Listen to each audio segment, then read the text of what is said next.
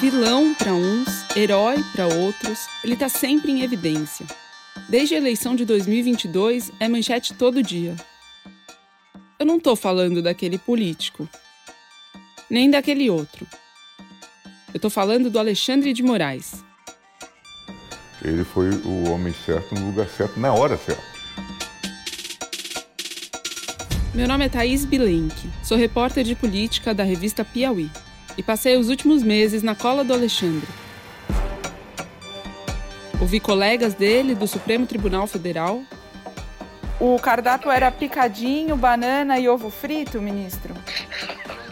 É sério, eu preciso picadinho, confirmar. Banana, ovo frito e de sobremesa a obstrução das vias de acesso aos locais de votação e falei com amigos próximos, aliados e adversários ferrenhos.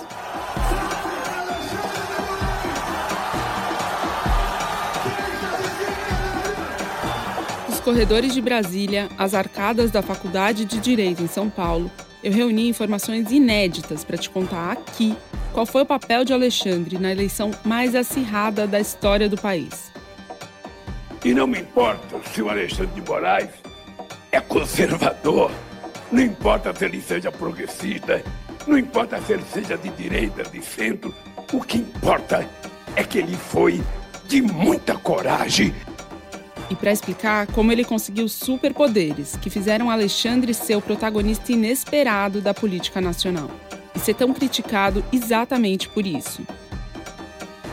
Mais do que um equívoco, uma grande violência por parte do ministro Alexandre de Moraes.